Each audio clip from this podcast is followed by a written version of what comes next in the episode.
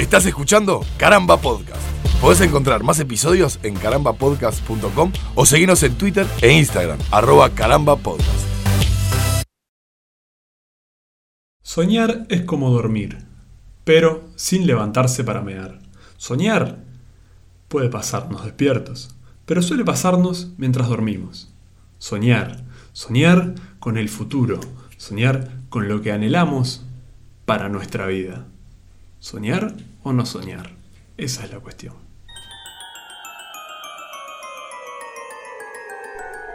Nico, el otro día hablábamos de los sueños y me planteaste una pregunta que me, pareció súper interesante y me parece como, como un buen puntapié inicial para, para arrancar este, este primer capítulo en el que hablaremos justamente de, los sueños. Y es una pregunta que creo que, que, que es interesante para que cualquiera se la haga. ¿Cuál es el último sueño del que tenés recuerdo? El, ¿Cuál es el primer sueño, perdón, del que tenés recuerdo? El, el sueño así como más antiguo que yo recuerdo. Claro, claro, porque hay, eh, viste que con, con lo- pasa mucho con los recuerdos de la niñez que, que son muy vagos, muy difusos y... Sí, o que suelen estar construidos de cosas que la gente aportó luego, una Claro. foto que viste, una, una anécdota de una tía. Sí, me- Pero el sueño es muy personal, porque por lo general, a menos que vos lo hayas contado y tus padres se acuerden claro. y te lo recuerden cada tanto. Claro, y un- una cosa que pasa además con los recuerdos es que normalmente solemos... eh, yo iba a decir adornarlos, pero no es adornarlos la palabra. Yo creo que se va modificando en la medida que los vamos olvidando y los vamos reemplazando con cosas que nos hacen que nos hacen eh, Sí. reconstruir más fácilmente ese- esa, esa primera idea, ese, ese Claro. recuerdo irreal en definitiva. Claro, claro. Sí, el- el- ah, para mí la diferencia básica sería que el sueño queda como estancado en ciertas imágenes y que si bien con el paso de los años vos, vos ahora me preguntás cuál es el sueño más antiguo que yo recuerdo y si me lo hubieras preguntado hace 10 años capaz que no te respondía lo mismo que te voy a responder ahora. Claro. Las básicas sí. En mi caso, para ir a la respuesta concreta, me acuerdo de haber soñado con ciertos dinosaurios. Ajá. Pero no que digas, ah, soñé con dinosaurios, así como ah, justo estaba Jurassic Park. No, yo me acuerdo, y esto es algo importante, porque el sueño tiene dos contextos. El, el del sueño en sí, Sí. como, ¿no? que soñaste, y eh, dónde estabas durmiendo o qué cuando te despertaste. ¿Me explico? Bien, sí, ¿Se entiende la idea? Sí, sí, que el recuerdo es eh, quizás... Ah, me acuerdo de la vez que me revolcó una. La primera vez que me revolcó una ola en una playa, que yo estaba de vacaciones, bueno, sí tiene cierto contexto histórico y demás. Pero el sueño tiene el contexto virtual de del sueño en sí, ¿no? Ajá. Y el contexto real de me desperté y esa noche yo justo estaba durmiendo, no sé, me había quedado. Eh, Es como, como los escenarios de, de- de Inception, ¿no? Es decir, eh, el escenario del plano real en este caso nada más y además el escenario del plano onírico. Exacto, el, el- el paquete donde estás metido, ¿no? La- caja donde estás metido cuando te pasa algo. Bien, me decía que soñaste con dinosaurios. Sí, el tema es así. Con mi hermano, yo tengo un hermano mayor ¿Te acordás la edad? y tendría unos cuatro años Bien, quizás. perfecto. Y a, y a esto voy con lo del contexto también, que pasábamos las vacaciones por lo general, buena parte del verano con mi familia, en la casa de unos amigos que vivían todo el año en Costa Azul de Rocha, ¿sí? cerca Sí. de La Paloma por ahí. Y yo dormía en una cama chiquita, que era un sillón seguramente o algo así, ¿no? Durmiendo en esa cama, y es importante esto porque me acuerdo de despertarme y yo tenía una ventana encima de esa cama que daba hacia el fondo de la casa, de, de ver que era de noche y que, y que no fue que me diera miedo ni nada, pero descubrirme solo en una cama que no era la mía, eh, pensar enseguida esos, esos segundos que te demoras en acomodarte, no fue una pesadilla, tampoco fue un sueño raro, Ajá. y que no, no era cualquier dinosaurio, como te digo, no era que había visto Jurassic Park, porque faltaban un par de años para que se estrenara, para empezar.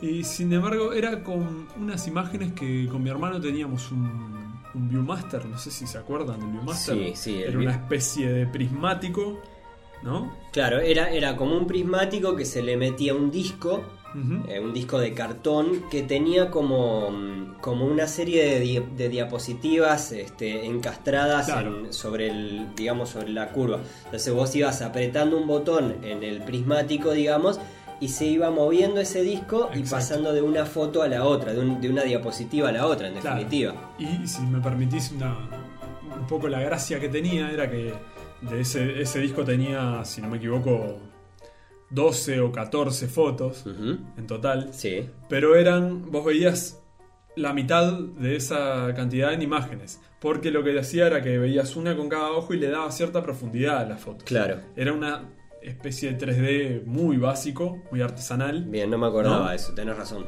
O sea, si el, si el disco tenía 12 diapositivas, vos veías 6 fotos con figura y fondo, digamos. Claro, como, Sí. como la- la- las imágenes 3D más, más básicas, básicamente es un rojo y un azul, eh, que combinados dan como un, un 3D. Izquierda y derecha, el cerebro lo agarra, ¿eh? Y Bien. ahí vendrán los neurocirujanos a explicarlo. Sí. ¿A qué voy con esto?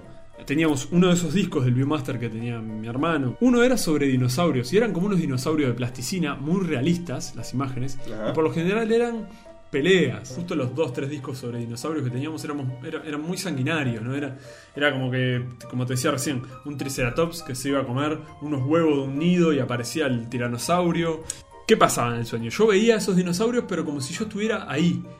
¿Por qué sé que eran esos mismos? Porque, primero porque eran iguales, pero después tenían una tonalidad siempre como si tuvieran, como si fueran muñecos de plasticina verdes y violetas y no unos tonos oscuros, apagados, pastel, digamos, y siempre con una iluminación rojiza, como si hubiera volcanes de fondo o una noche, ¿no?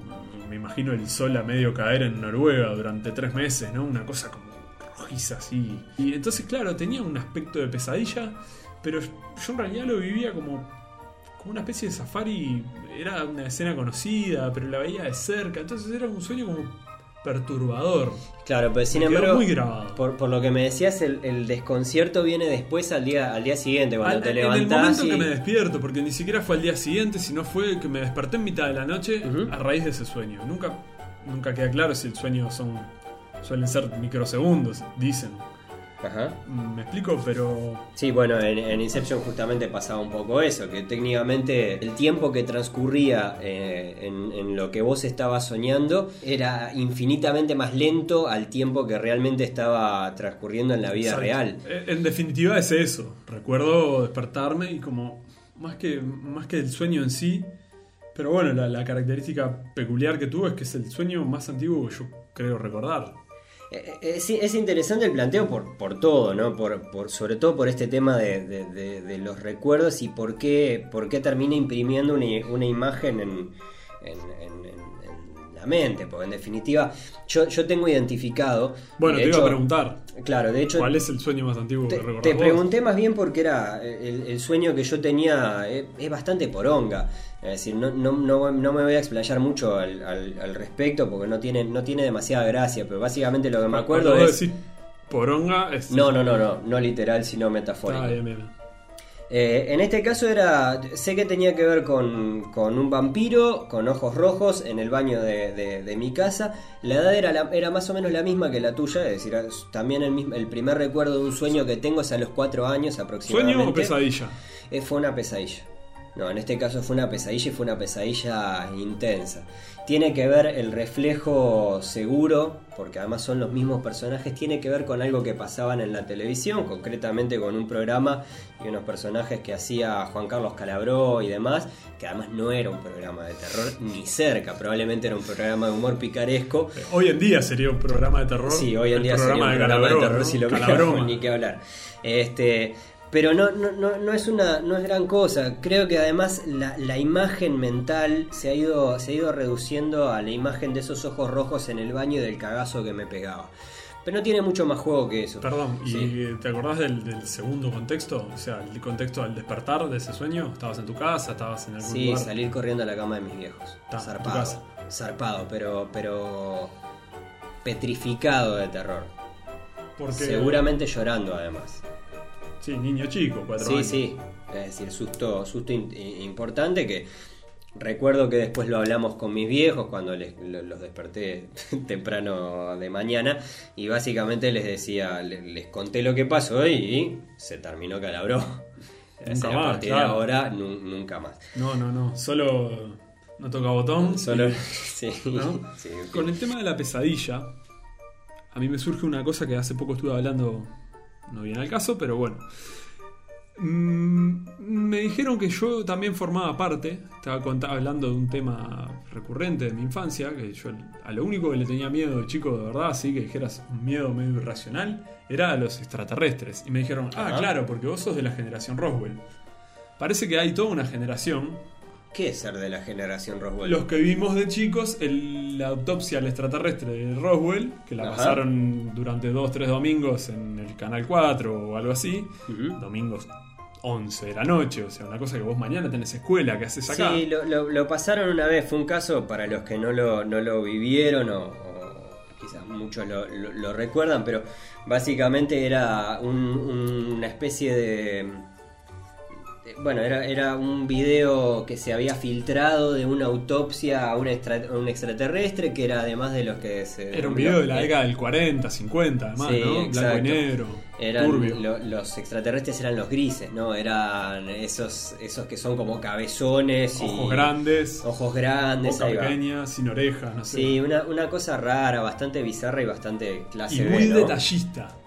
¿En qué Yo, sentido? eh, yo tengo el recuerdo de lo que más me asustaba de todo eso era cuando le cortaban el ojo, Sí, y para, le y abrían, le sacaban y tenía un ojo... ¿cómo se dice? Diseccionaban, no sé, Claro. dis- eh, ¿no? Eh, claro, Sí, como parte de la autopsia le sacaban como una lámina que tenía dentro del ojo. Entonces eso que, que normalmente vemos en las imágenes de, de los Sí. el, el- el extraterrestre con los ojos grandotes y negros, era como una especie de len- lentilla o algo que tenía delante Sí, de los ojos y atrás viva. tenía ojos como de humano. Era horrible, Sí. eh, era una cosa que yo además en esa época vivía en planta baja, un edificio de cuatro pisos, teníamos un pequeño patio y todas las ventanas del apartamento daban a ese patiecito que teníamos. ¿no? Yo vivía, digamos, vos para pasar desde el- mi dormitorio hasta el baño tenías que pasar por todas las habitaciones que daban, ¿no? Que, cuyas ventanas daban a ese patio. Entonces yo de repente me despertaba de madrugada para ir al baño y tenía miedo de que, de, de que mirara hacia el patio y ver al extraterrestre parado ahí, o sea, en el, como si hubiera bajado en el patio de un edificio de cuatro pisos y Claro. estuviera mirando por la ventana. Entonces iba prendiendo las luces, ¿no? Iba para el baño. Estamos hablando que ya tenía 8 o 9 años, no Sí, era sí. el niño de 4 años que soñaba con calabró.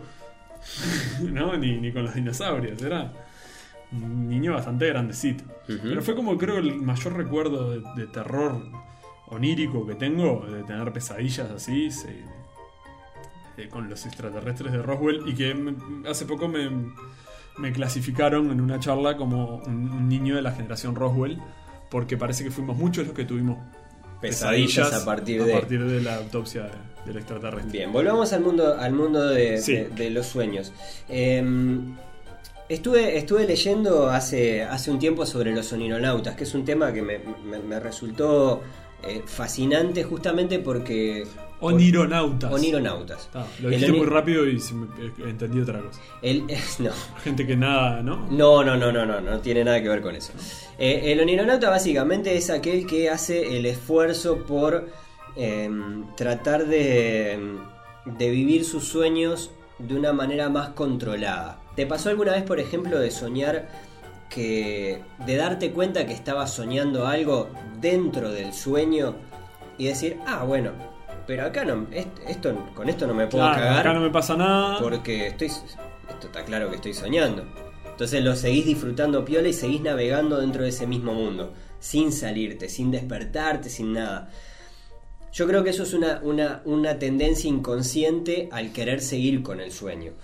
El onironauta lo que hace básicamente es tratar de controlar de antemano y con una serie de ejercicios medio chorizos. Este, Sí, pero medio chorizos, pero no hay técnicas como de Sí, psicoanálisis o hipnosis, no sé qué, para tener sueños lúcidos, creo que se le llama. Sí, sí, sí, sí. Eh, ¿Va por ese supuesto, lado? Va por ese lado. Como vos decías eso, ah, pero yo estoy soñando, si puedo volar, en vez de ver qué pasa, voy a volar para donde yo quiera. O, o si por ejemplo sentís la amenaza de, de- de un dragón que te está por matar o te está por, por comer o lo que sea, decís, "Oh, no, no, no, no, no, pará, pará, pará, pero estoy soñando. Y no es que te despertás. Porque normalmente es, es la forma en la que terminan un montón de pesadillas, ¿no? Sí. El, el- el susto te ahoga, pum, para afuera. Sí, Porque técnicamente el cerebro empieza a querer salir de eso. sí, sí, sí. sí. En este caso es como el. No, no, no, pará, pará, pero, pero esto tiene que ser un sueño, estoy soñando, claro que estoy soñando. Mira esto, mira esto, estoy soñando. Quiero una espada. ¿Entendés? Es como el arco reflejo de, de, no, no, no, no, para no me cortes la fantasía, no quiero salir de esto. Eso me pasaba mucho de niño, me pasaba muchísimo. Bien, ¿y lográs ese control de quiero una espada y ahora tengo una espada y me defiendo? Porque a mí, ¿sabes qué? Me, creo que me suele pasar, o me solía pasar, no, no recuerdo cuándo fue la última vez que me ocurrió algo por el estilo, pero más de la situación de decir, bueno, ah, de- ahora me doy cuenta que es un sueño y quedo más como espectador, es como que pasa un segundo plano y, y sin dejar de ser protagonista, Claro. veo más lo que me pasa a mí, lo que pasa, sea bueno, sea malo. Pero por lo general no es malo. La pesadilla me parece que tiene como esa, ese bloqueo de que parte de la pesadilla es que no logras darte cuenta Claro. que estás soñando. Pero, ¿no? por ejemplo, es soñar con un amor, es soñar con, con- con una persona que te gusta, que te atrae o lo que sea. Y, y en el momento en el, que, en el que empezás a pensar, por ejemplo, que, bueno, darte cuenta que, que- que es un sueño, en el momento en el que te despertás tenés una tendencia a querer seguir durmiendo para completar en que hubiera terminado esa historia. Ay, reengancho acá. Cinco Claro. minutos más y reengancho a ver cómo. y no, no reenganchás nunca, no Claro, sé si claro, reenganchás. Este, O estar todo el día pensando en el laburo, ¿no? Y estás todo el día pensando, "Oh, esta noche me quiero dormir temprano a ver si, si retomo ahí, ¿no? Justo Bueno, me a estaban, ver justo dónde- estaba tirado abajo de la palmera y me estaban trayendo ahí. que funcionara como Netflix, viste, que te guarde Sí. justo donde te quedaste y Exacto. después lo seguís, lo seguís viendo. A mí me, me- me parece súper interesante cuando llegamos al punto en el cual el sueño cobra... El sueño tiene mucha fuerza.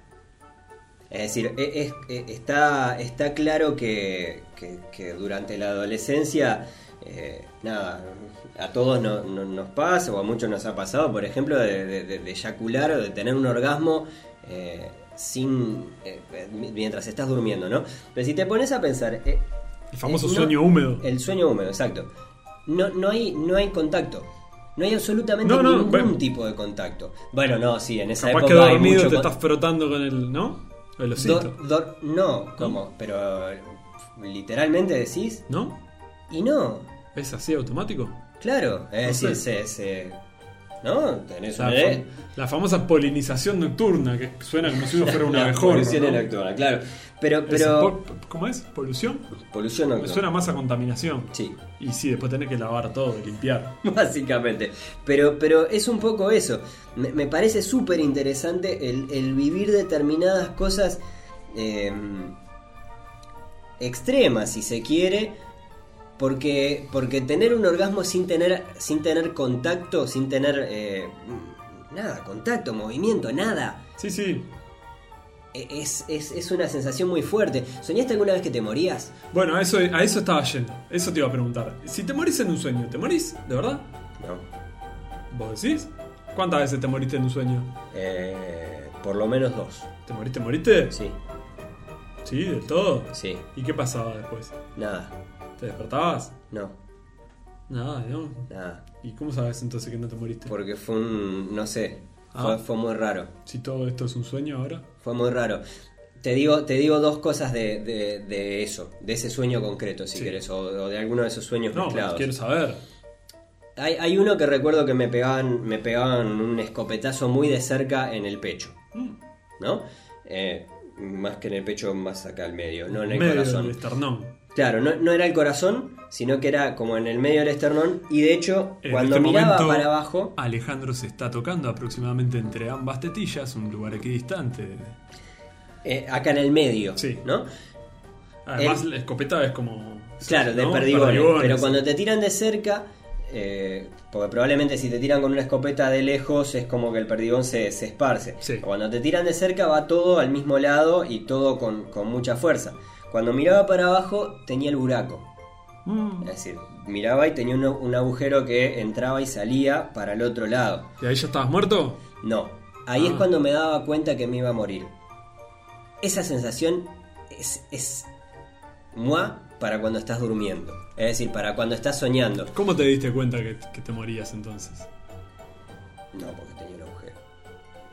Pero lo mirabas. Sí, sí, claro. En, en el momento en el que miro y tengo, veo que tengo el agujero, digo, ta, me voy a morir y de hecho me quedan, me quedan segundos de vida. ¿No? Y e- esa sensación, cuando no es un cierre definitivo de la vida, es decir, cuando después te despertás, te despertás con una, una, una, una experiencia pre-muerte, digamos, sin haber tenido que vivirla, que es espantosa. te despertás habiendo sentido cosas que probablemente de otra manera serían demasiado extremas y, y básicamente... Pero entonces, si, si no entiendo mal, ¿no califica como pesadilla? mm, No, no llegó a- No sé, ¿No? no sé si me despertaba asustado. Me despertaba triste. La sensación no era de susto. Yo venía entendiendo como que incluso eh, hasta, si se quiere, habías descansado mejor. Sí, Estando muerto en el sueño, claro, eh, de- no, es ¿no? en una segunda experiencia y que esta no, no, no, la, no la recuerdo bien, pero sé que, sé que era como, bueno, está, la palmo.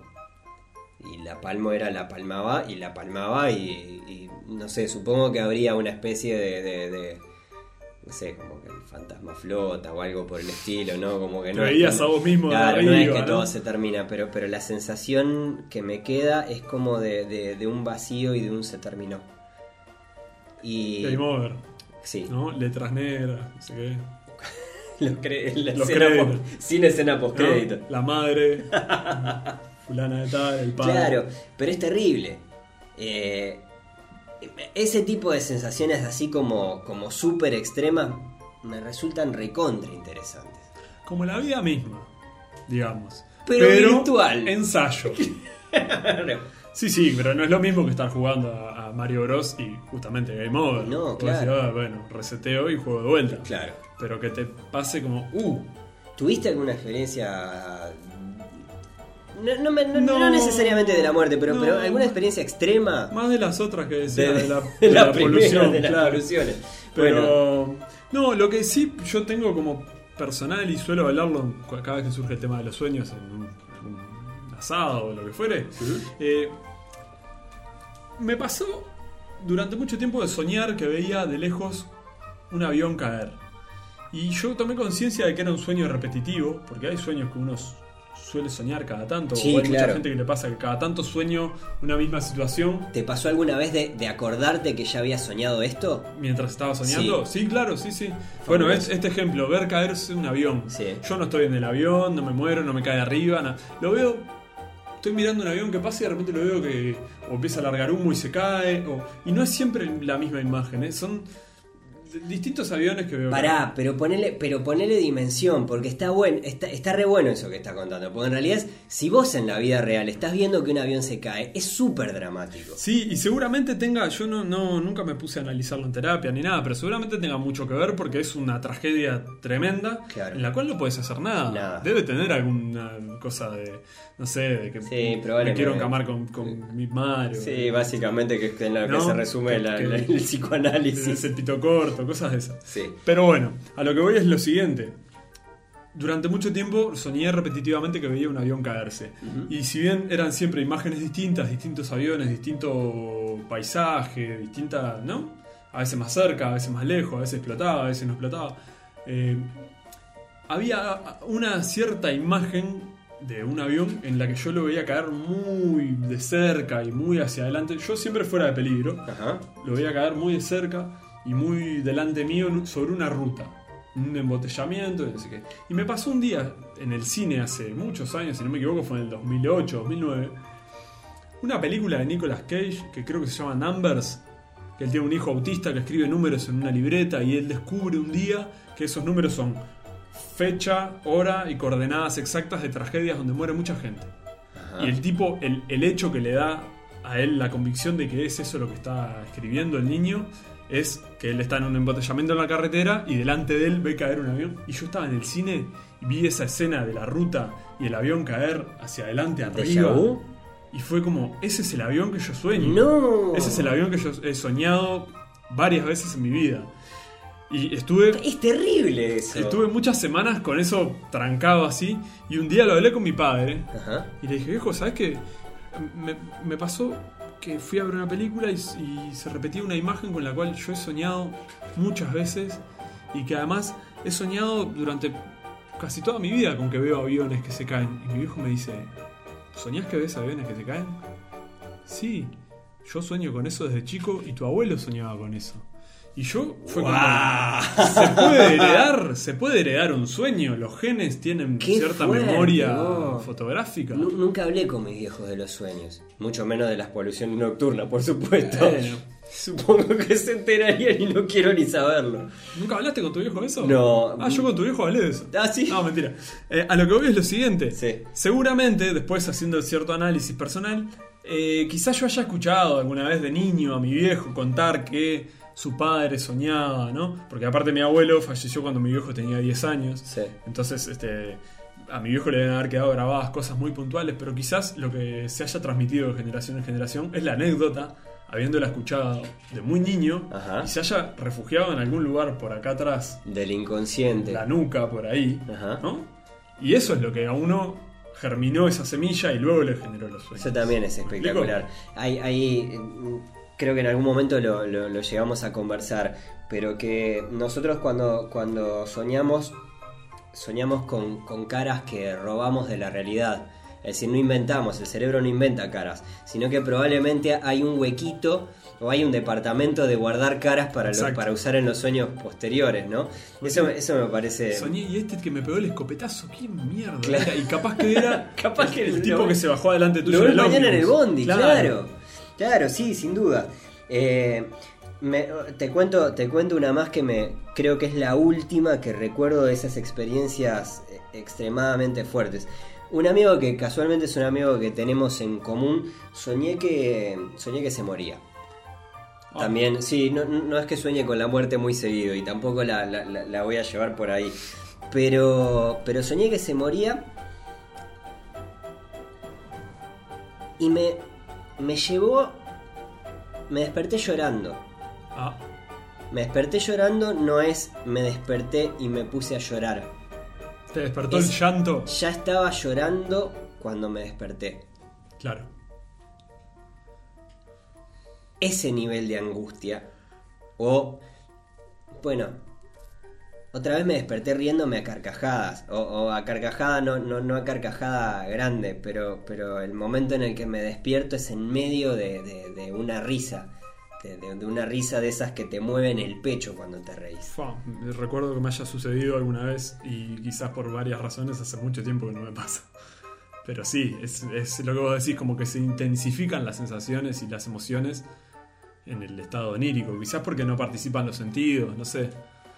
O Es no como- participan tanto, ¿no? Es, es como una experiencia virtual de vida. Es como, como un... Una- sí, una- un comprimido, ¿no? Un Sí. sipeado Sí, totalmente. de, de emociones.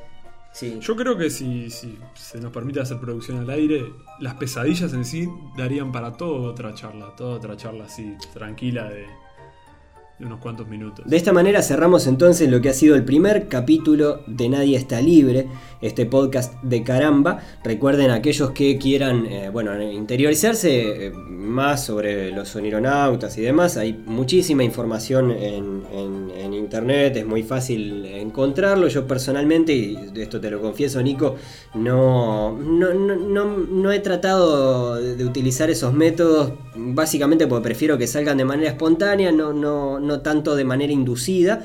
Eh, pero bueno, información hay un montón. Lo dejamos en sus manos, nos despedimos hasta el próximo episodio y recuerden que nadie está libre de los sueños. Estás escuchando Caramba Podcast. Podés encontrar más episodios en carambapodcast.com o seguirnos en Twitter e Instagram, arroba carambapodcast.